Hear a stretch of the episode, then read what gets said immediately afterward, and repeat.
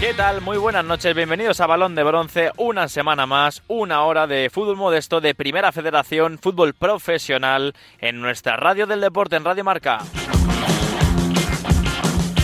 Porque tenemos un programa movidito por delante, ¿eh? mucho protagonista que escuchar, muchas novedades que ponerle también voz, porque hay que hablar con Iván Barbero, futbolista de Osasuna Promesas, también con Iñaki Sáenz, capitán de la Unión Deportiva Logroñés, que están pasando por un momento complicado el equipo riojano, peleando por no descender a la segunda federación y estaremos en Ferrol, porque es uno de los equipos más en forma de la competición. Hablaremos con Ever Pena tras su victoria 0-1 en Alcorcón.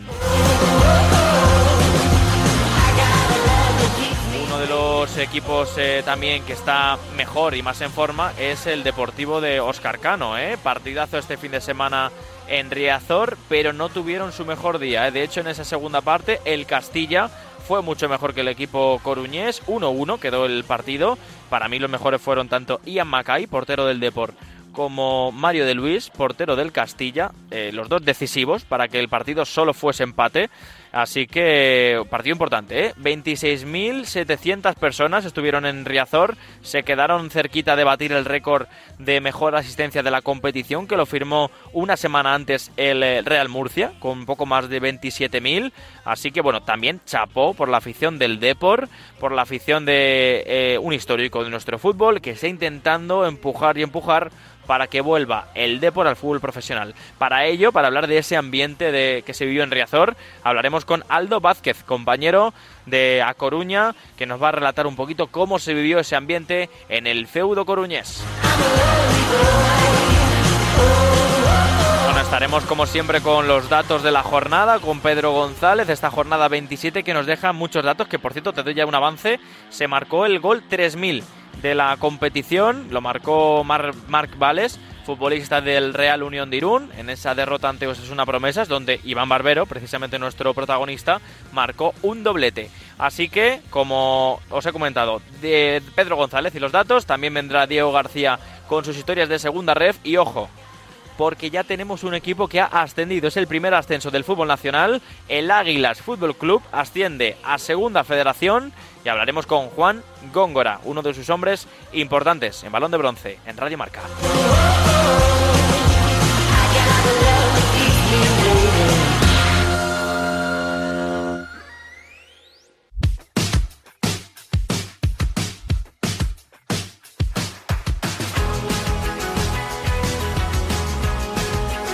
Antes tenemos que poner en orden todo lo que ocurrió este fin de semana en la primera federación. Vamos a empezar hablando por ese Rayo Majada Onda 1, Cultural Leonesa 1.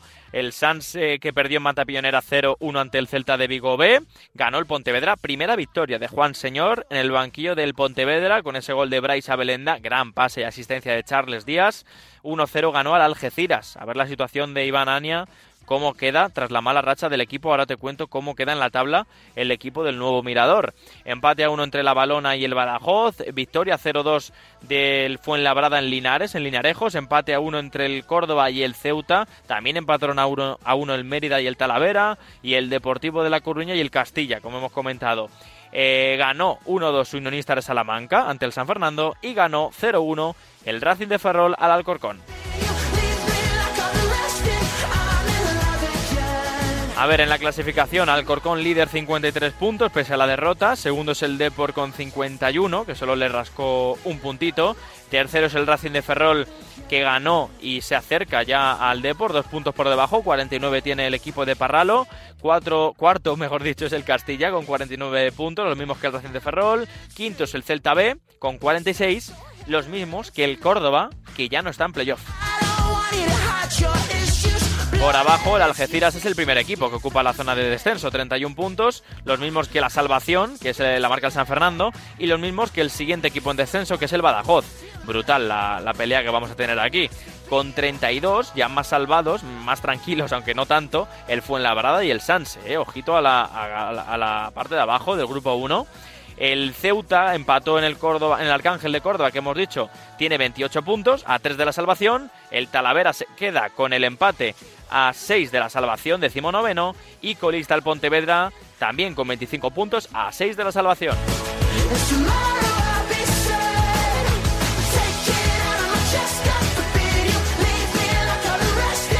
En el grupo segundo destacamos que la Real Sociedad B goleó al Numancia, mal partido del equipo de Iñaki Bea, eh, gran partido en este caso del filial Churi Urdín. Ganó también el Barça Athletic 1-0 ante el Nasti de Tarragona, empate a 1 entre la Sociedad Deportiva Logroñés y el Bilbao Athletic, empate a 2 entre el Intercity y el Atlético Baleares, se le sigue resistiendo los buenos resultados al conjunto balearico, eh, está en descenso también, eh, ahora lo repasaremos. también destacamos el partido entre el Curnella y el Eldense en el RC de Stadium. Gran entrada se vivió en el feudo Periquito, 1 a 1 entre ambos equipos, 0-0 entre el Calahorra y la Unión Deportiva Logroñés, con más de 1.800 personas en la planilla en ese derby riojano. 4-2 ganó una promesa al Real Unión de Irún. Victoria 1-0 del Castellón ante el Alcoyano con gol de Giorgi Kochorasvili, también el, otro de los georgianos de moda en el fútbol, en este caso de bronce. Karase Kelia es el del Nápoles, Kochorasvili es el del Castellón. No me creo que lo haya dicho bien a la, primera. Y cerramos con el Sabadell 0, Real Murcia 0.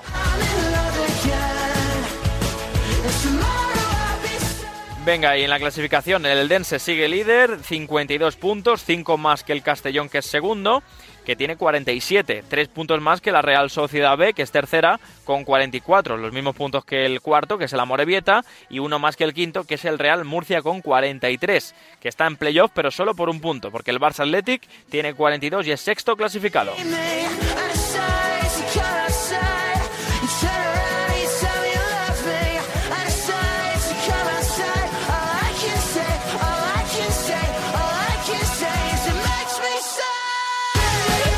Venga, y por abajo el Real Unión de Irún y su mala racha de tres derrotas seguidas, el equipo de David Movilla, el primer equipo que caería a la segunda ref, 30 puntos, Atlético Baleares decimoséptimo con 27 eh, puntos, uno más que la Unión Deportiva Logroñés, decimoctavo, que está a 5 de la salvación, el Calahorra es decimonoveno con 23 eh, puntos a 8 de la salvación y colistas el Bilbao Athletic de Alex Payares pese al gran momento de Aduares, con 21 puntos a 10 de la salvación en Primera Federación.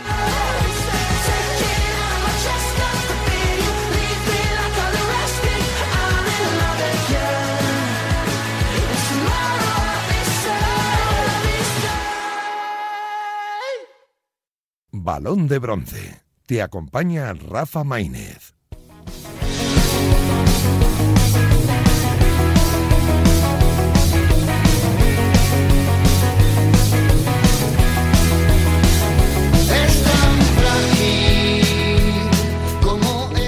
Y para empezar el programa vamos a escuchar a una de las voces autorizadas, en este caso de la Unión Deportiva Logroñés, un futbolista que ya lleva tiempo eh, compitiendo en el equipo riojano, que es eh, el Capi, y que seguro que, oye, pues nos va a dar un poquito de, de esa visión de, cómo están ahora por, por, las gaunas. Es verdad que la SDL, el otro equipo de la ciudad, vive un momento totalmente distinto y ahora la Unión Deportiva Logroñés es el equipo que intenta poco a poco salir de esa zona de descenso y sobre todo tengo ganas de preguntarle cómo ha ido la llegada de un nuevo entrenador que además es un viejo conocido de, de la UDL. Iñaki Sáenz, ¿cómo estás? Muy buenas. Hola, buenas. Lo primero de todo, bueno, enhorabuena por lo menos por esta rachita que lleváis, que vais sacando puntos poco a poco que falta hacían, ¿no? Sí, la verdad que veníamos de, muchos partidos, sobre todo sin, sin ganar, conseguimos ganar el fin de semana pasado y bueno, y, ayer conseguimos pues, bueno un, un empate en Calahorra que, que siempre es un, es un, rival muy difícil cuando vienes aquí a la planilla. ¿Está, ¿Está siendo tan duro como parece desde fuera la temporada, ya sea por la racha, por los resultados o por incluso la dureza mental de, de cada semana el grupo, no? Sí, sobre todo cuando, bueno, pues eh, a nivel mental sí que es cierto que, que, pues que, que al final va pesando, eh, sobre todo cuando no, no consigues las victorias, porque durante la semana crees que, que el equipo trabaja bien, pero pero no nos, no nos alcanzaba para, para conseguir las victorias. Entonces, bueno, pues es un poco frustrante ir los lunes después de, no mm. conseguir la victoria, pues es igual el peor día porque está, es todo muy reciente, entonces pues eh, creo que es, una prueba muy muy importante que estamos pasando y esperemos que acabe acabe lo mejor posible para nosotros. Y ahora con la llegada hace nada de Sergio Rodríguez, como digo, un, eh, un, viejo conocido, tanto vuestro como del club, como de las gaunas. De hecho, imagino que incluso cuando Sergio, no, no he hablado con él todavía, pero que si conociéndole, seguramente incluso sin entrenar al equipo, os ha estado siguiendo, os ha estado viendo, e incluso me atrevería a decir, sin saberlo, insisto, Iñaki, que ha estado hablando con alguno de vosotros porque ha sido un hombre especial para el equipo. Bueno, Sergio es una figura capital para, para este equipo. Ha estado, bueno, de una forma u otra siempre ligado a este club y, la verdad que los mejores momentos del club han pasado con el entrenador. Y entonces eh, yo creo que esa decisión de que él vuelva, pues también, eh, pues bueno, pues es importante todo, todo el pasado que ha tenido con nosotros. Entonces eh, creo que nos da mucha fuerza a nivel de, bueno, también de ideas, porque tiene una forma de trabajar muy muy concreta, entonces pues bueno, eh, creo que, nos vino, nos vino bien el cambio y, y, bueno, por suerte hemos sacado cuatro puntos de estos seis últimos y esperemos sacar muchos más que necesitamos. Sí, sí, mira, además tenéis, estaba viendo que tenéis eh, pendiente ese partido en la Nova Creualta, es verdad que justo se paró con ese gol de Cristian Herrera, eh, bueno, porque te veis, tenéis otro punto ahí para intentar rascar, otros puntos para intentar rascar, ahora el equipo es decimoctavo, eh, se ven muchos equipos, estamos viendo muchos equipos que a priori su objetivo no era ese, pero ahí abajo, veas el caso del Baleares, incluso el Sabadell, eh, el Nastic que no está como vosotros o como estos que he nombrado, pero también está en esa zona media, baja de tabla, ¿A qué crees que se debe este, este cambio de, objetivo repentino? Es lo que en agosto era quizás luchar por el playoff, eh, en marzo es no, no descender. Bueno, pues eh, al final pues es un, síntoma de, lo complicado que es esta, categoría, de, lo complicado que es encadenar victorias y, bueno, pues eh, está claro, yo hablo por, hmm. por el Logroñés, que creo que el objetivo pues obviamente no era estar aquí, era tener un objetivo mucho más ambicioso y, bueno, pues el fútbol nos ha colocado en esta en esta situación y no toca otra que trabajar, trabajar más si, si cabe y, conseguir sacar a los de, de, los puestos de abajo. Oye, ¿cuál ha sido el equipo que más te ha sorprendido para bien de la temporada? ¿Un rival que hayas dicho eh, no me esperaba este nivel de, este equipo? Bueno, pues es que no soy eh, de ver muchos equipos, solo los que han jugado contra nosotros, entonces eh, tampoco te puedo decir una visión general de, de, un equipo en concreto, pero, pero bueno, yo creo que al final pues el Lense, Castellón daban, daban esa, sensación de, de, ser un equipo como muy muy rocoso y muy muy difícil de, meter mano y, que bueno que hacían las cosas muy bien y al final la clasificación no engaña a nadie a estas alturas y, y los ha colocado donde se merecen. Eh, te quiero preguntar por un, por un hecho que fue hace unas semanas cuando se jugó el derby entre la Sociedad Deportiva Logroñés, también la Unión Deportiva Logroñés, ese empate a cero en, en las Gaunas. Eh, creo recordar, no tengo el dato delante, Iñaki, perdóname, que fueron poco más de 3.000 personas al, al derby. Es verdad que vosotros, que sois el equipo que más gente mueve de la ciudad, pues no estáis en un gran momento. Pero tú que has vivido muchos derbis también riojanos y con, yo creo, más ambiente que este, ¿qué pensaste el hecho de un 0-0 en casa, bueno, sí, en las gaunas, aunque jugáis fuera, en un derby con tan poco ambiente en las grandas? Bueno, eh, sinceramente no creo que podamos exigir mucho a, nuestra afición después del año que, mm. estamos haciendo. Entonces, eh, no sé si fue forma de protesta hacia nosotros o hacia el otro club, pero bueno, tampoco eh, eh, no te sé decir. No, si no es una cuestión de culpar o no, pero que, que, tú al final, como, ¿qué te parece? pues me, parece pues normal. Al final, eh, creo que era un punto en el que el equipo no, no estábamos ilusionando mucho a, la grada, entonces entendemos que no nos quisieran bueno, ir a ver ese partido, pues porque tampoco damos muchos motivos para, para que nos siguiera. Entonces, eh, como te he dicho antes, no creo que estemos en una situación nosotros de exigir nada a nadie. Entonces, eh, ojalá eh, nos hubiese gustado que, que las raunas estuviesen llenas y estén llenas todos los días para seguirnos, pero creo que también bueno, estamos haciendo méritos para que no, para que la gente no esté tan contenta con nosotros. totalmente. es cierto que ayer, por ejemplo, en Calahorra hubo muy buen ambiente, vinieron no sé si 1.200 o 1.100 personas de Logroño, que aunque es un desplazamiento muy muy corto y muy cómodo, creo que, que bueno que también es importante y se dio una jornada pues muy bonita en el fútbol riojano también. Em, me quedan dos últimas. Eh, una va a ser por la afición, que me la guardo para el final, y otra, tengo curiosidad eh, por saber si, además tú que sientes mucho la UDL y, a la gente y las gaunas y Logroño, eh, si estos problemas o esta mala, mala temporada te la llevas a casa. Es decir, eh, si después, como me has dicho antes que un lunes, pues es verdad que cuando vayas al entrenamiento y no ganas, eh, son días jodidos, con perdón de la expresión, eh, también te afecta en casa cuando llegas a nivel familiar, cuando no sé, cuando intentas pasar un día a desconectar, cuesta también el hecho de, no, no, estar ganando. Sí, bueno, a mí personalmente mucho. Al final, como tú has dicho, eh, llevo mucho tiempo aquí en Logroño y siento, siento mucho este club. Eh, jugué, nada más que decirte que jugué el primer partido de este club de la historia, pues ya denota un poco pues lo que siento yo por este club. Entonces, pues eh, esta temporada que está siendo tan tan dura, pues obviamente eh, me lo llevo a casa y lo bueno es que mi familia mm. me conoce y sabe cómo lo que siento por este club y hay días en los que es mejor no hablar de fútbol y, y eso, pero bueno, sí es cierto que es especialmente dura y para los de casa pues aún más. Claro. Y por último, ¿qué se le dice a la gente que, como has dicho, se apoyó este fin de semana en Calahorra, que vio la, esa primera victoria también de, hace mucho tiempo, hace dos semanas contra Sasuna Promesas? ¿Qué mensaje le mandas, Iñaki?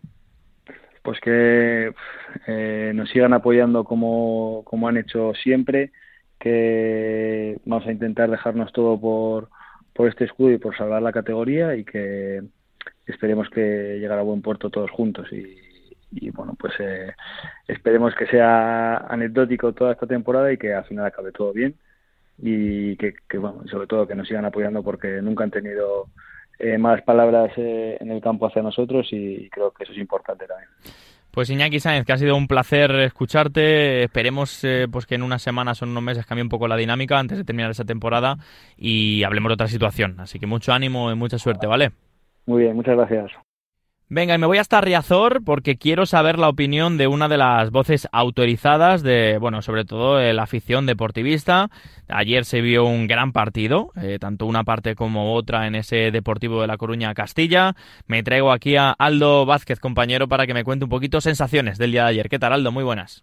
Hola, ¿qué tal? A ver, 26.745 personas en Riazor, ambientazo espectacular. Tú estuviste presente. ¿Qué te dijo ese, esa entrada y el ambiente que viviste? A ver, da un poco de pena que nos quedáramos tan cerquita del récord, porque mm. la verdad fue nada por menos de, mil personas. Eh, el ambientazo fue espectacular, ya se esperaba ver un partido así. Eh, al final jugaban dos rivales directos que van a estar ahí arriba hasta final de campaña. Y, y, no sé, el partido fue muy bueno. La verdad es que el Depor jugó una primera media hora realmente buena de gran fútbol incluso pudo irse, pues yo creo que 2-0 fácil en, el marcador, pero un error defensivo eh, provocó eso, que empatara el Castilla y, bueno, al final sí que fueron, bueno, el empate fue justo porque fue bastante dominador el equipo de Raúl. Por eso te iba a preguntar, en lo deportivo, nos hemos entrado un poquito en el ambiente, la segunda que te hago es en lo deportivo. Es verdad que hubo dos partes claras en, el encuentro, la segunda sí la dominó más el, filial blanco, pero la primera, o por lo menos esos primeros 30 minutos, al Depor se le vio volando. Sí, la verdad es que fue un, o sea, yo creo que fue la mejor media hora del Deportivo en esta competición porque estuvo muy bien en la presión, estuvo muy bien en ataque, incluso tuvo un par de contras, una que tuvo Lucas al principio muy buena. Eh, tuvo oportunidades para, además de ese gol de Pepe Sánchez, pues ponerse eso, dos, incluso tres goles por arriba, pero fue un, desajuste defensivo que empezó con una jugada que tuvo Peter contra Ian Mackay y a partir de ahí fue donde el deporte se vino un poco abajo. Yo creo que eh, le entró un poco el miedo y ya vino el empate de Marvel y después a partir de ahí sí que estuvieron como muy descolocados, hubo cambios tácticos por parte de Cano que llegaron incluso un poco tarde, que desajustaron un poco más, al final yo creo que pecó de, defensivo, empezó a meter a, sobre todo centrales y, jugadores más defensivos, a desbergantiños y, sí que se nos fue un poco el partido. El, equipo de Raúl supo dominar muy bien y, y tuvo oportunidades para llevarse de sobra el partido al final. Bueno, pues ahí queda. La opinión, eh, ¿a ti te gustó en general lo que viste o saliste con un poco un sabor de boca agridulce? Pues ahí con un sabor agridulce. Me parecía que era, por lo que hablábamos antes, ¿no? Por el ambiente, el partido. era, un día perfecto para dar un golpe en la mesa, la verdad. Era tal cual, era el mm. día perfecto para dar un golpe a la mesa, te podías incluso poner líder ahí un poco por la diferencia de goles, pero de haber estado, pues, no sé, casi 10 puntos que llegaste a estar en su momento, ponerse líder era, era muy bueno, aprovechando los errores de los rivales, pero bueno, sigues ahí en la lucha, que es lo importante, hasta el final, esto nos va a decir hasta las últimas jornadas, y nos queda mucho que mejorar para que esos desajustes que tenemos, pues, eh, no vuelvan a ocurrir. Venga, pues ahí queda la opinión de Aldo, gracias amigo, un abrazo grande. Igualmente, chao.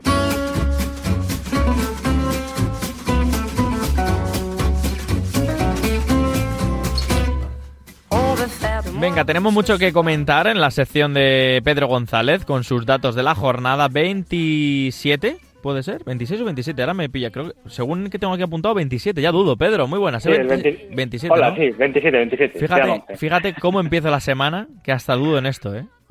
Bueno, hombre, es normal. a ver, venga, vamos a empezar hablando de lo que ha pasado este fin de semana en la primera federación.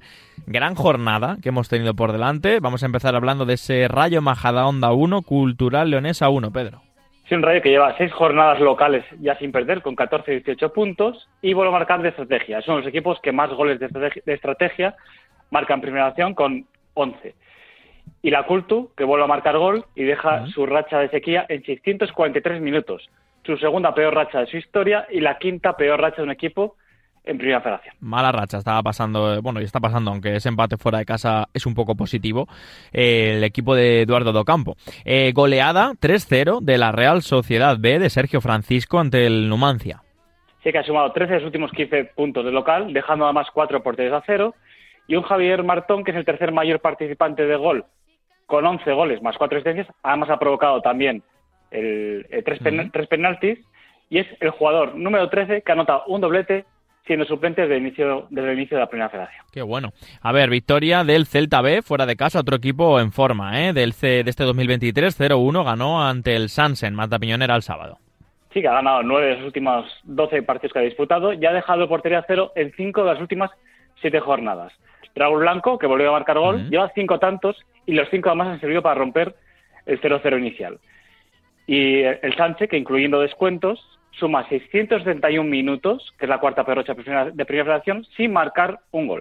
el récord es 804. no quiero decirlo, pero coincide un poquito con la salida de Arturo Juan hacia Arturo Rodríguez, me refiero, hacia el Depor, ¿eh? eh coincide un poquito, pero bueno, eh, también coincidirá otras cosas, el tema de atacar, el tema, bueno, eh, otra victoria por la mínima, en este caso en el grupo 2, Barça Athletic 1, Nastic 0. Sí, con el gol de Xavi Ríaz, que creo que lo ha convocado a la selección de, Marruecos. Es el primero que hace el Barcelona Athletic al Nastic en primera federación. Los tres partidos anteriores había marcado cero goles el Barça Athletic y tres, y tres derrotas. Segundo gol de córner del Barça Athletic y los dos anotados por Xavi Ríaz. Vale, vamos a la victoria por la mínima, la primera victoria de Juan Señor en el banquillo de Pasarón, en el banquillo del Pontevedra, que gana 1-0 al Algeciras. Sí, con un Bryce Blenda que lleva cinco goles y tres asistencias y ha participado en el 42% de los goles del Pontevedra. Y un Algeciras que no ha ganado en nueve de las últimas once jornadas. A ver la situación ¿eh? de Iván Ania en el banquillo algecerista. Eh, el Cornellá empató a uno ante el Eldense en un gran partido también, buen ambiente en el RCD Stadium. Sí, que se juntó el equipo que más penaltis en contra lo ha enseñado esta temporada, con ocho, que es la Unión Esportiva Cornella, y el Eldense, que es el equipo que más penaltis lo ha enseñado a favor, también con ocho. Vale, vamos a destacar también ese triunfo 0-1 por la mínima del Racing de Ferrol, victoria muy importante ante el Alcorcón, que sufre, si no me equivoco, Pedro, su primera derrota como local. Sí, ya no quedan invictos locales en el grupo 1, nos quedan en el grupo 2, pero en el grupo 1 ya, ya no quedan. Sí, un Racing de Ferrol que lleva nueve jornadas sin perder, igual a su mejor racha de invictos a temporada. No ha ganado fuera de casa desde 4 de diciembre del 2022. Un mano justo que lleva ya 10 goles y 2 asistencias, ha marcado en 4 de las últimas 5 jornadas y Gazzaniga, que vaya 13 por 3 a 0, es junto a Guille Vallejo el que más lleva en esta temporada en, primera fracción. Ever, que suma 16 asistencias y es el tercer máximo asistente de inicio de la categoría tras Arribas y Oyarzun. Y yo creo que ya. vale, ya está. Eh, luego estaremos con, Ever Pena hablando y le preguntaré por este dato de las asistencias. Eh, vamos a la victoria 0-2 del Fuenlabrada en Linarejos, ante Linares. Sí, un Fuenlabrada que rompe una racha de cinco salidas consecutivas perdiendo y Diego García, que hablábamos la semana pasada de él, pues vuelve a marcar otro doblete.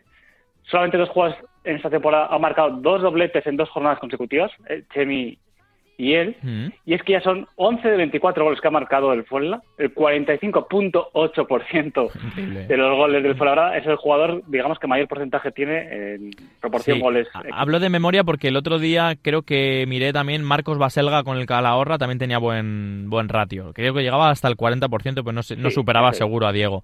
Eh, vamos al eh, el duelo entre la Sociedad Deportiva Logroñés, ese empate a uno ante el Bilbao Athletic en Las Gaunas. Cuéntame un par de detalles.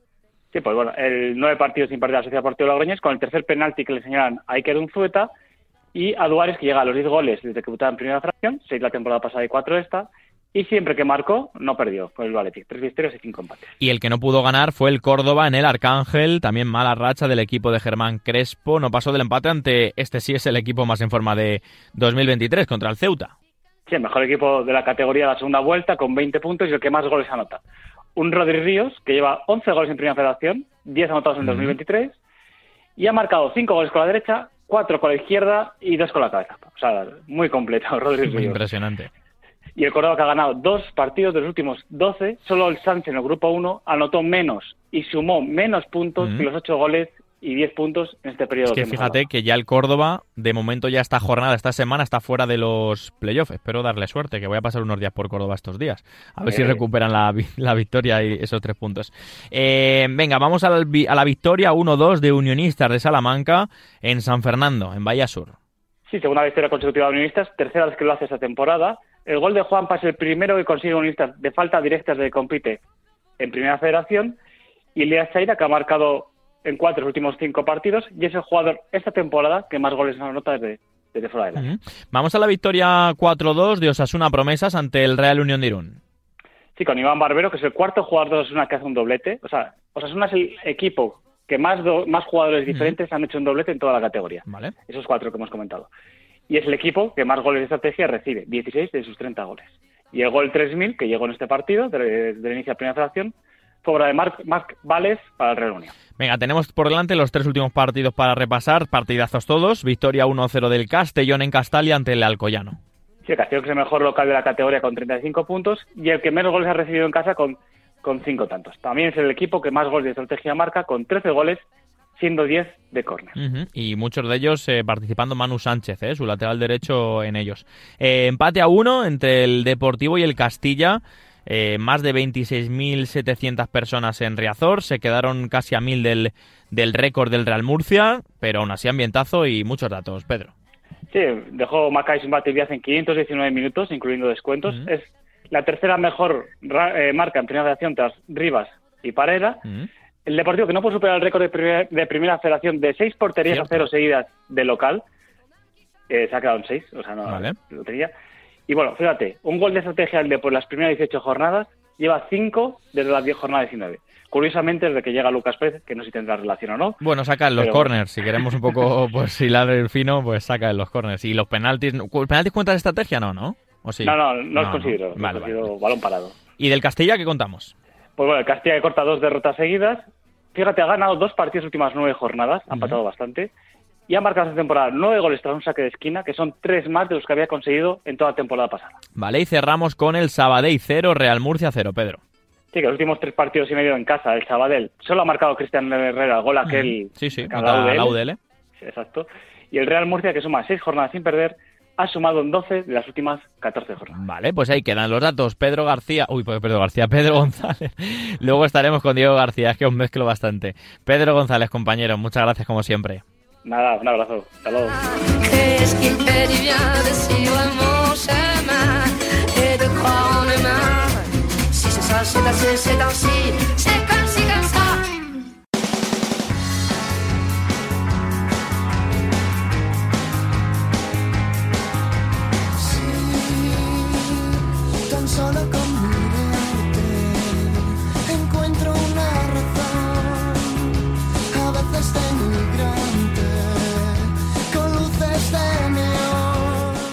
Bueno, pues la clasificación del grupo primero está que arde, sobre todo por la parte de arriba, también por abajo, pero por arriba está en una, una tensión generalizada brutal. Se vio el otro día a través de la tele, yo por ejemplo lo percibí en ese por Castilla y presencialmente lo percibí en ese Alcorcón Racing de Ferrol, partido que nadie se quería perder, partido entre dos equipos que luchan por el ascenso directo a Segunda División y vamos a hablar en este tramito de balón de bronce sobre el Racing de Ferrol. Eh, ocho partidos seguidos sin perder, eh, junto con el Depor es uno de los eh, que mejor racha lleva, racha activa en, la, en el grupo junto con el Ceuta también, impresionante también el rendimiento del equipo ceutí, y es que el Racing de Ferrol el otro día ganó 0-1 ante el Alcorcón en Santo Domingo, es cierto que el Alcorcón no tuvo su mejor día, es verdad, pero el Racing de Ferrol aprovechó al máximo eh, todos esos condicionantes que rodean un partido de esas alturas. Las ocasiones, defender bien, muchas bajas tenía el equipo de Cristóbal Parralo. Y de todo ello me he traído aquí al programa, iba a decir una, un habitual, pero bueno, lo hemos escuchado más de una vez aquí en el programa. Y siempre es un placer escuchar a Ever Pena, uno de los futbolistas más determinantes de la competición. ¿Qué tal, Ever? Muy buenas. Hola, buenas tardes. Eh, la verdad es que está esa parte de arriba tremenda, ¿eh? Sí, la verdad que, que este fin de semana se ha, apretado todo un poquito con nuestra victoria sobre, sobre el Alcorcón y bueno, eh, ojalá de muchas más vueltas, eh, sobre todo para, para nuestro bien. La verdad es que el fútbol a veces eh, decimos que no tiene memoria en muchos aspectos, pero aquí una semana ganas y eres Dios o tienes una buena racha y la semana o la racha o el mes que no salen las cosas, eh, la gente también es que se aprieta bastante, ¿no? Pero cómo cambia un poco cada semana dependiendo del resultado, primero tú y tu día y tus entrenamientos y luego esa relación con, con la afición y con la gente, ¿no? Sí, está claro. eh, al final, cuando ganas, todo es mucho más llevadero, todo es mejor, eh, hay mejor ambiente. Y cuando pierdes, sí es cierto que muchas veces se ve todo muy oscuro, como que ya no va, va a ser este el año. Y bueno, al final, nosotros convivimos con ello con la mayor naturalidad posible y, y la verdad que eso dentro de nuestro vestuario estamos estamos tranquilos.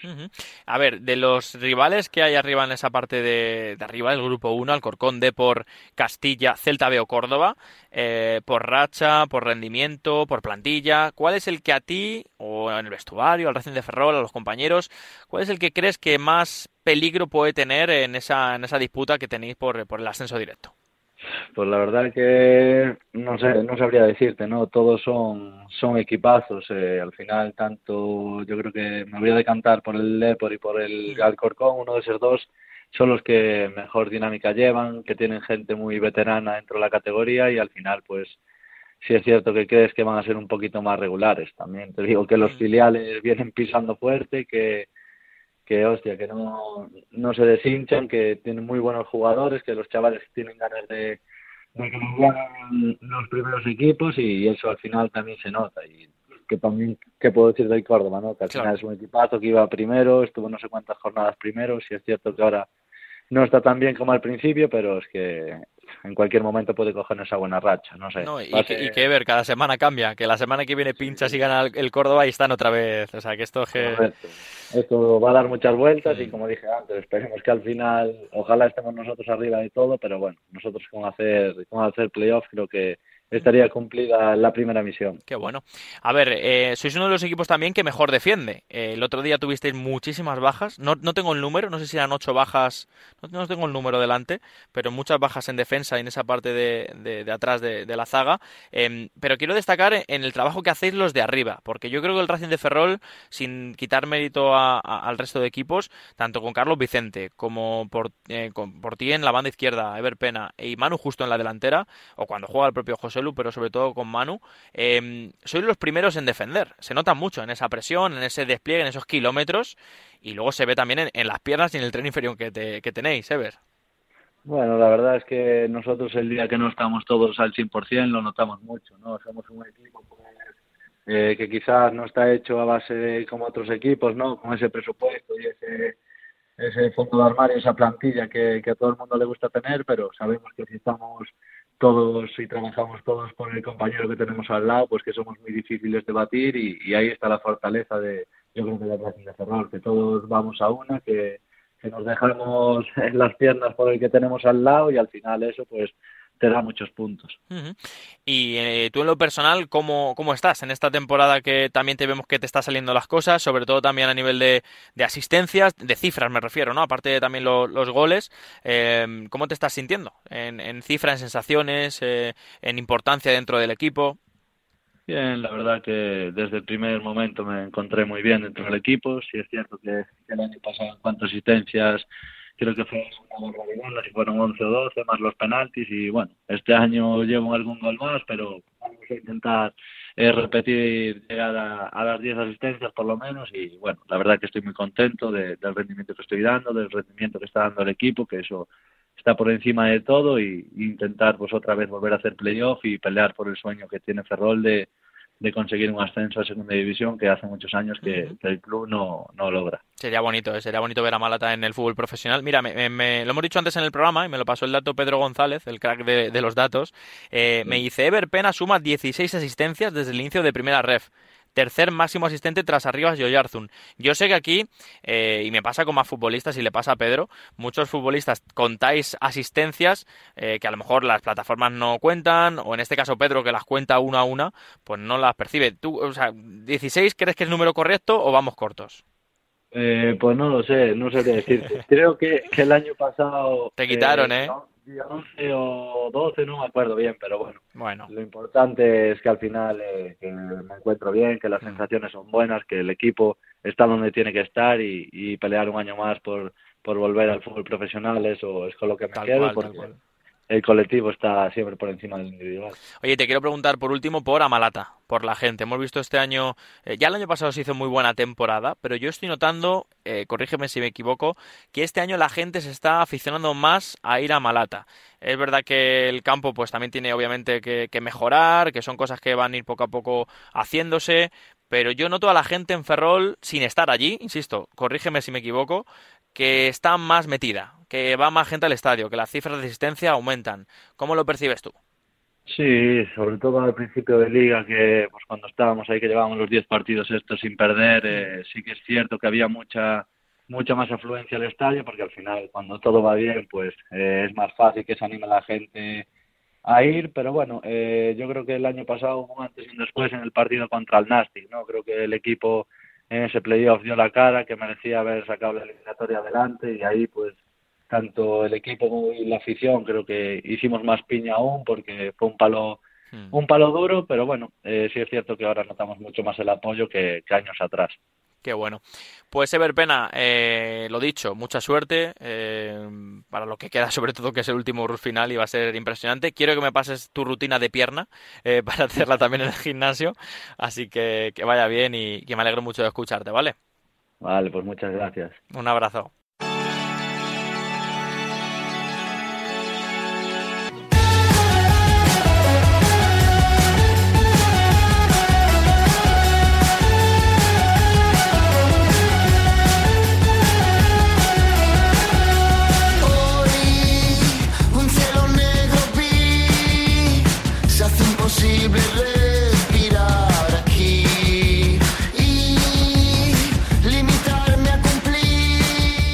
Venga, y vamos a hablar ahora del grupo segundo de esta primera federación, porque hay que hablar de, pues mira, uno de los delanteros que de momento están demostrando más eh, estar más en forma en las últimas jornadas en la primera federación.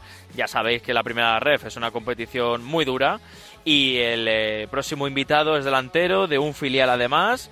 Que mira, pese a que a la gran afición de la competición de bronce no le termine de gustar los filiales, nos gusta tener protagonistas de los equipos filiales porque sinceramente es lo que vamos a tener, una de las gran partes de jugadores que vamos a tener el día de mañana en, en la primera división. Y además él está en un equipo que tira bastante ¿eh? del, filial. Hablamos de Iván Barbero, que marcó un doblete este fin de semana ante el Real Unión. En ese encuentro... ¿He dicho ante el Real Unión? Sí, es Real Unión, ¿no? Sí, Real Unión. 4-2, ganó el filial Rojillo. Eh, y gran temporada, ¿eh? Del Ariete Rojillo. Ya nos escucha. ¿Qué tal, Iván? Muy buenas. Hola, muy buenas, ¿qué tal? El partido de momento, bueno, salió bien. Es verdad que de recibir dos goles no sé si estará muy contento el Mister, Santi Castillejo, pero en lo personal salió, salió el tema, ¿no? Do- dos goles, victoria.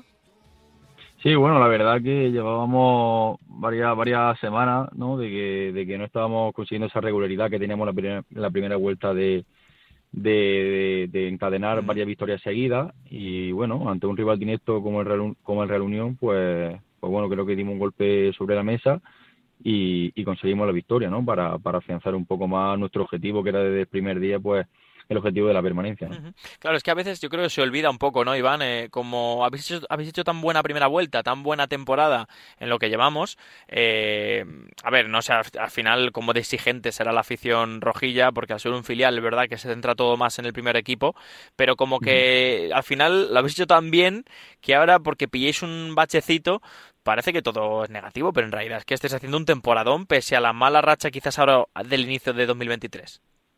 Sí, bueno, es verdad que como tú dices, ¿no? La primera vuelta la verdad que fue fue espectacular, ¿no? Eh, nos, eh, es lo que es lo que hablamos. Eh, al final una, una dinámica muy positiva. Eh, cuando había un partido que estaba un poco igualado siempre se decantaba a nuestro favor y pero bueno éramos conscientes de que tarde o temprano pues no siempre íbamos a tener Hmm. ese- ese- esa fortuna, ¿no? De, de, de que siempre ese resultado sea positivo para nosotros y bueno pues eh, se ha visto en esta segunda vuelta, ¿no? Que hemos tenido pues ese pequeño bache y que, y que ya te digo que todos los equipos al final durante la temporada siempre tienen siempre tienen ese bache. Incluso los equipos que están arriba también lo han tenido y bueno es algo completamente normal y y, eh, y bueno y al Sí, final sí, pues lo, lo mejor de todo ha sido eso lo que te digo la victoria que, que, que nos da una tranquilidad enorme. Yo te empecé a seguir, me acuerdo, en tu otra etapa en el filial Rojillo, en, en Segunda División B, eh, la 19-20, si no recuerdo mal, quizás también un poquito Sí. antes, eh, esos años de atrás. 10 goles Sí. marcaste en, en Liga esa temporada. Eh, luego es verdad que pasas por Almería, pasas por Alcorcón en Segunda, que este año también está muy bien en, en Primera Federación. Recalas de nuevo en, en el filial Rojillo o en el primer equipo el curso pasado. Y ahora este año te vemos ya más reencontrarte con el gol, con ese Iván Barbero que en su momento pues estaba en boca de, de muchos. Eh, también estás además en un equipo, primero, que conoces muy bien y segundo, como he Sí. dicho, que tira bastante de la gente de- del filial, Iván. Sí, bueno, es cierto que, que es lo que te digo, es verdad que hace tres años así, pues eh, en la primera vuelta mm, me, me salía todo, ¿no? Y, conseguí esos 10 goles y, bueno, de ir pasito este a segunda división, pero bueno, al final hablamos de que tampoco fue un, un paso, al final te va al líder de, de la categoría, ¿no? Claro. Y, y era difícil, y te das cuenta que de competencia pues, tenía Darwin Núñez, o sea que claro, claro. era, era, era, era difícil, entonces Fíjate. tuve pocos minutos tal, y luego ya después recalé, sí, en la siguiente temporada en Alcorcón, que fue una temporada dura, pero que conseguimos el objetivo, tuve oportunidades, pero es verdad que de cara a gol, pues no tuve, no tuve esa fortuna que quería, ¿no? Y bueno, el año pasado, pues ni que hablar, ¿no? Al final, la competencia que, que tenía en primera división con Chimi, Budimir, Quique García, era, era bastante complicada, mi rol era muy, muy secundario, tuve unos pocos minutos, pero apenas, apenas participación, y es lo que buscaba este año, ¿no? Reencontrarme un poco con las sensaciones que tuve hace tres años y, y que creo que poco a poco me estoy encontrando cada vez más, más motivado, con confianza y bueno, lo que te digo, al final hacer gol también para un delantero pues, pues Sí, lo sí, es todo. es vital. Cuando dices temporada dura, en general, yo me imagino en la, en la cabeza aprendizaje. ¿Qué, qué- qué se saca? sí, ¿Qué sí, mensaje? ¿Qué, qué has eh, aprendido? ¿Cómo has madurado estos no, no, años? temporada dura en cuanto a que al final pues pues bueno, siempre lo que me gusta claro. siempre y más cuando eres joven, ¿no? Te ves en primera división y te da igual, tú quieres jugar, no te da igual, te da igual, pero al final también tienes que bajarte un poco de la nube y ver lo que hay, ver la realidad, ¿no? Ver la competencia que hay y que ellos también, los que están ahí de delanteros, pues en su día también tuvieron que pasar por donde por donde mí, ¿no? Y, y, y ganarse el puesto, ¿no? Entonces, pues bueno, al final aprendí muchísimo, ¿no? En el día a día, de hecho, este año también hago varios entrenamientos durante la semana con, con el primer equipo, que me viene muy bien, ¿no? Para, para al final estar Sí, sí. e- ese plus, ¿no? Que te da primera división cuando baja primera red, que se vea un poco esa diferencia, ¿no? Y entonces, ¿Se, se pues, nota, Iván? pues, ¿Se, que- nota cuando haces dos o tres entrenamientos con el primer equipo entre semana?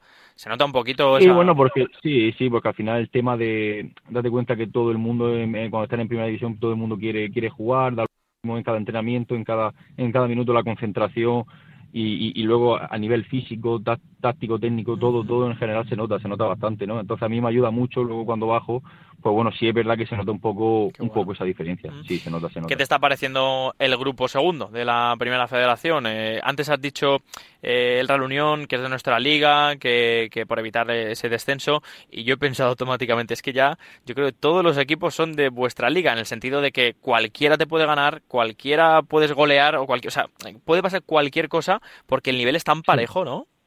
Sí, sí, sí, sí, está claro. Al final eh, el Castellón se descuida y, y Claro, puede claro. perder contra, contra el último, ¿no? Es lo que hablamos, una categoría muy igualada y en donde sabes que, que tienes que dar el 100% en cada partido para, para conseguir resultados, porque nadie tiene un equipo que diga eh, este ese equipo es invencible. ¿Sabes lo que te digo? No es como en primera división Sí, que sí, tiene Barça totalmente. Madrid y lo normal es que pierda.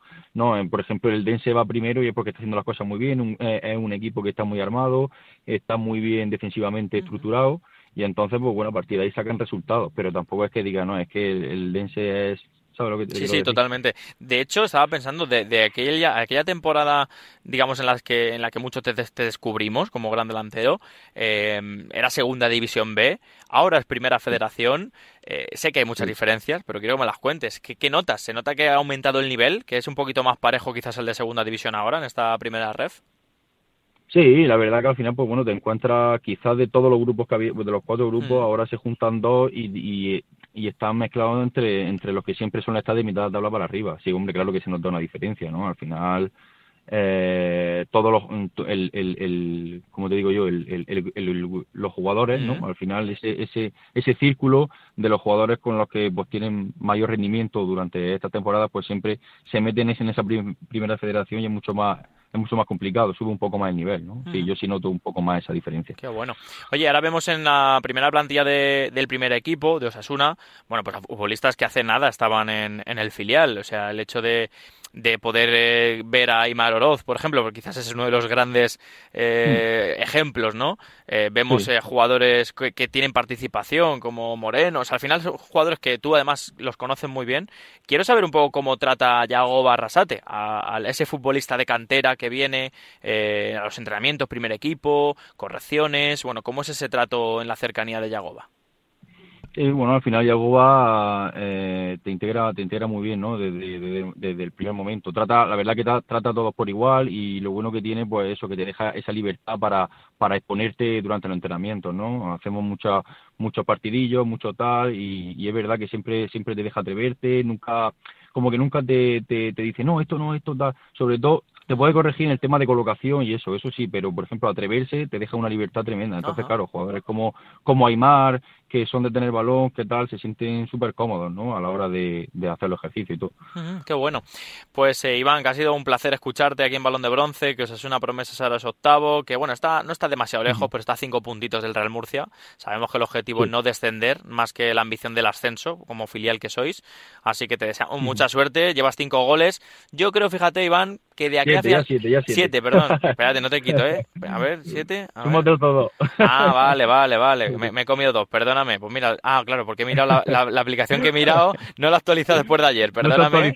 Perdóname que no, que no quiero quitaros preocupes. goles. Y Pues iba a decir, iba a decir, eh, seguro que de aquí a final de temporada te da tiempo a llegar a 10. Pues si ahora con 7, pues mira, o sea, votando. Sí. Eh, nada, mucha suerte Iván, que ha sido un placer y me alegra escucharte, que Sí. en su momento en la otra etapa ya hablamos y hacía mucho que no, Sí. no nos escuchábamos, ¿vale?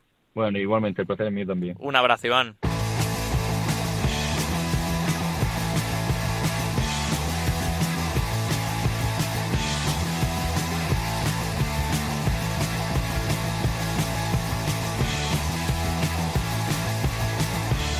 Venga, y como siempre abrimos el capítulo de la segunda federación y lo hacemos con eh, lo que, bueno, las historias destacadas que nos trae Diego García al final del programa sobre equipos de la segunda ref.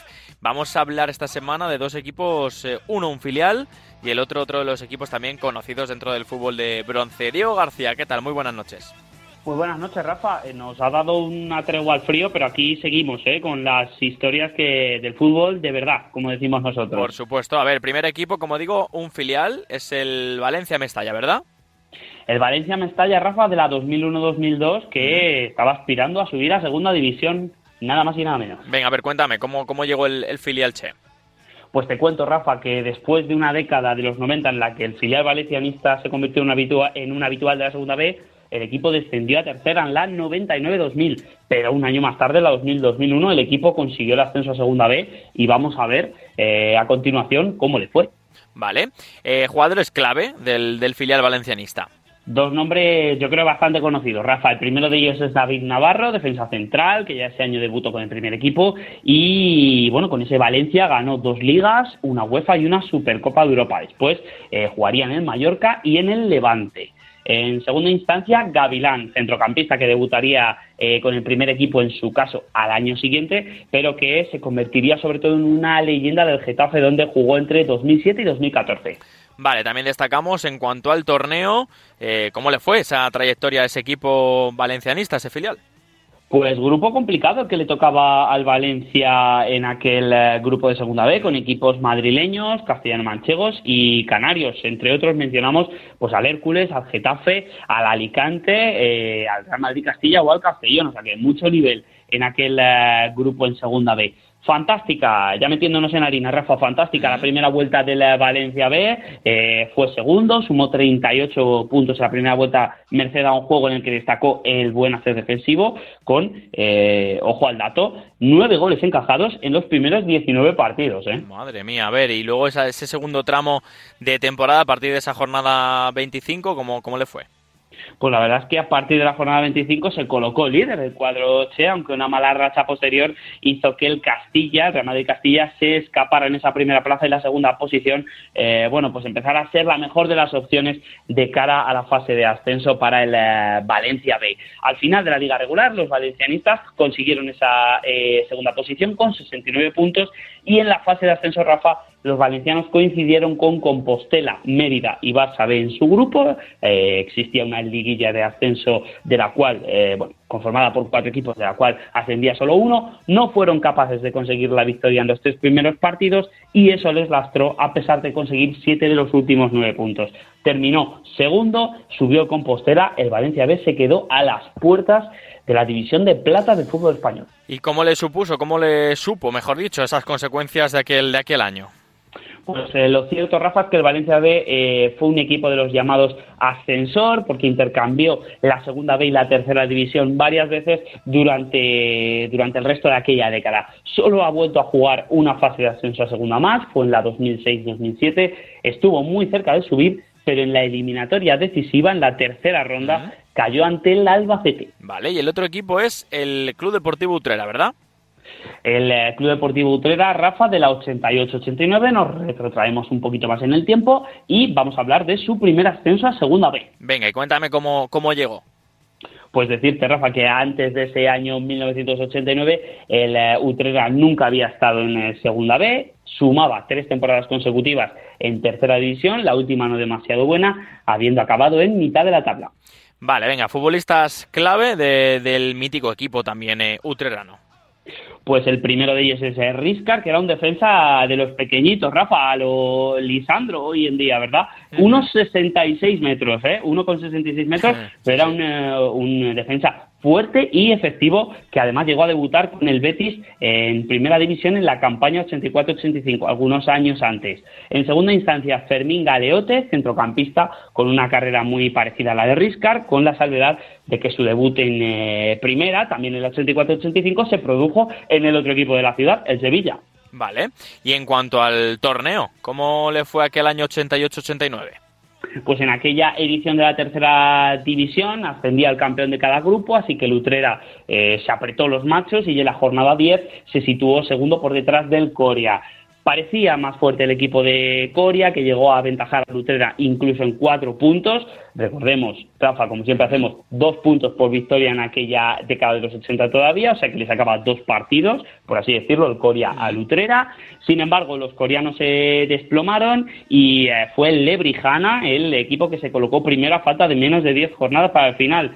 Eh, en la jornada 35 se produjo el eh, sorpaso tras una victoria del Utrera ante el eh, Brenes Balompié por 0-4 y un empate del Lebrijana y dos jornadas más tarde llegó el ascenso matemático con una victoria precisamente ante el primer líder, el Coria, por 2-3 y la derrota del Lebrijana 0-3 ante el. Así, Vale. de esa manera subía el Utrera por primera vez, Rafa, a segunda vez.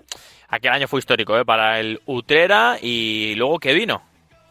Pues eh, vino una alegría que duró muy poco, Rafa, porque el equipo no pudo mantener la categoría al año siguiente en Segunda B y además un año más tarde también descendió a preferente, sufrió el, el Utrera dos descensos consecutivos. Sin embargo, sin embargo, Rafa, no todo iba a ser malo porque el equipo regresaría al bronce a Segunda B en 1995, aunque al año siguiente tampoco se pudo salvar. Bueno, pues ahí quedan las dos historias, la del Valencia Mestalla y la del Club Deportivo Utrera. Diego García, como siempre, como cada lunes, muchísimas gracias. Muchísimas gracias a ti, Rafa. Buen lunes. Bueno, y aunque estemos eh, casi a mitad de marzo, en esta semana que ya llegamos a ese Ecuador del tercer mes del 2023, eh, ya tenemos ascensos, porque es que hay un equipo que hace nada, hace unos meses, peleó por un ascenso en los despachos ante una posible plaza en segunda ref, pero es que ya lo ha conseguido en lo deportivo, ¿eh? sobre el campo. Y es que el Águilas Fútbol Club ha conseguido ya el ascenso a la segunda ref, y vamos a hablar con una persona que seguro a ti, oyente de Radio Marca, te suena, oyente de balón de bronce, que es Juan Góngora, Juan Francisco Góngora Mateo, futbolista, hombre importante del Águilas, exfutbolista, bueno, de muchos equipos eh, durante esta trayectoria de bronce, máximo goleador del grupo, pese a, pese a que sea lateral izquierdo, y ya nos escucha, re- bueno, recién ascendido a la categoría de bronce, que es la de segunda ref. ¿Qué tal, Góngora? ¿Cómo estás? Muy buenas tardes. Enhorabuena, ¿eh? Eh, Muchas gracias, gracias. Eh, 13 de marzo, ya 14 casi, eh, ya un ascenso es raro, ¿eh? Sí, la verdad que... Sois el Bayern de Múnich de, de- Bueno, de la tercera. Sí, no sé si tenemos el, el récord, creo que he leído algo por ahí que era el ascenso más tempranero en la historia de tercera o algo así. Puede ser, ¿eh? La verdad que faltando cinco partidos todavía, la verdad que vamos, no nos lo podemos esperar ni, ni en los mejores sueños. ¿Qué tal el proyecto allí? O sea, sé que es ambicioso, eh, sé que es una temporada en la que habéis estado aguantando, aguantando para poder conseguir ese, ese ascenso, pero ahora tener a Águilas en segunda ref es un paso importante. Tú imagino, aunque todavía queda mucho, ¿eh? Pero, o sea, tú quieres hacer de momento allí carrera, ¿no? Te quedarás allí, eres hombre importante. Sí, sí, la verdad que el proyecto, el presidente de allí de, de Águila es un hombre ambicioso, un hombre de fútbol que, que lleva muchos años ligado al fútbol profesional, ante- anteriormente en Almería, y al final su sueño es, siempre lo dice, que es ver al equipo de su pueblo en, el, en la LFP y que, y que va a hacer todo lo posible para que el Águila esté lo más arriba posible, así que el proyecto es ambicioso. Eh, creo que el primer paso pues lo hemos dado de manera convincente, como te he dicho antes, faltan cinco jornadas y, ahora nada, ahora disfrutar estos últimos cinco partidos y, pensar ya en el año que viene que si Dios quiere pues seguiremos, seguiremos aquí por Águila. En lo personal, temporada brutal, eh, Góngora. Es verdad que, sinceramente, tú tienes nivel para primera ref mínimo, en mi opinión, ¿eh? O sea, primera ref, un buen equipo de, de primera ref, quizás este salto a segunda división, estás jugando en tercera y se nota, ¿no? Has tenido un- una temporada muy buena eh, y además Pichichi, siendo la... Yo perso- personalmente no tengo la- el tiempo, la verdad, para ver partidos del Águilas, sigues jugando de lateral izquierdo, ¿no? Sí, sí, sí, sigo jugando a la izquierda, de ahí no, de ahí no me quitan ya. es verdad que tú eres importante en balón parado, en penaltis, pero oye, cosa extraña para ti, ¿no? Ser Pichichi. Sí, sí, la verdad que eh, llevo desde el principio de temporada, la verdad que con un ritmo de, de goles bastante bueno.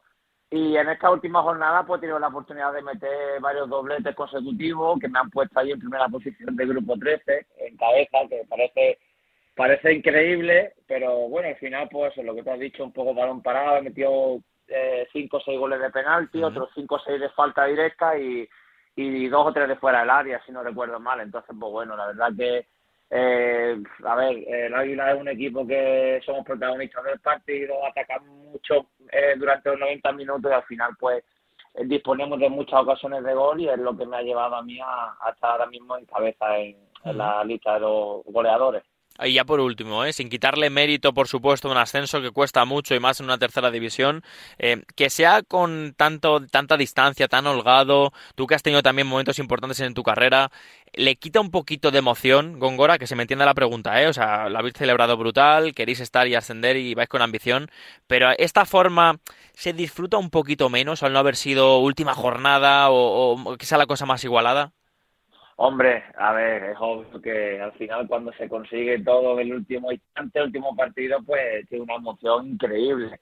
Es verdad que nosotros llevamos 11 victorias consecutivas. Claro. Ya creo que hace ya varias jornadas que, que era una cosa que se podía esperar pronto, que en cuanto ya las matemáticas lo, lo dijeran, lo íbamos a hacer. Entonces, es verdad que, que resta esa, ese poquito de emoción que quizás tiene en los últimos momentos, pero al final, al fin y al cabo, lo que se, se consigue el objetivo, que es el ascenso, y bueno, lo celebramos ayer en Águila, con la afición del, del club y la verdad que súper contento y como te he dicho antes, todavía nos quedan cinco partidos de liga y hay que disfrutarlos también. Bueno, a ver si- Ahora, se juega sin presión. Hacemos una cosa, mira, Góngora. Si llegas a los 20 goles, yo creo que estaría bien un sorteito de alguna camiseta tuya del Águila, si se puede. Porque yo sé que los equipos humildes pues tienen menos stock de camisetas, pero oye, llegar a 20 goles hay que hacer, hay que hacer algo, Góngora. Vamos a dejarlo en 18. En 18 lo hacemos, ¿vale? Bueno, seis goles, escúchame, seis goles en cinco partidos, algún penaltito ahí habrá, eh, Sí, se puede. sí. Bueno, 18, Sí, sí. lo dejamos en 18. Die- Venga, cuatro goles más, está bien. 18 goles, sorteito de camiseta del Águila, sí, con Góngora y oye, un placer y nos alegramos mucho, ¿vale? Muchísimas gracias y suerte para todos. Un abrazo grande. Bueno, pues una semana más, balón de bronce en Radio Marca, la primera federación. También hemos hablado de esa segunda ref con el ascenso del Águilas. Para ellos van este, este programa, este tramo de radio, que espero que hayan disfrutado, oyente de Radio Marca, oyente del fútbol de barro. Que fíjate qué contento estoy de que de momento aquí no haya bar. Se está tan tranquilo, sinceramente, la verdad. Porque se celebran los goles cuando se celebran, cuando pasan, cuando ocurren. Y no nos llevamos demasiados disgustos. Pero bueno, les habló Rafa Maínez, un placer enorme. Semana que viene más aquí en Radio Marca.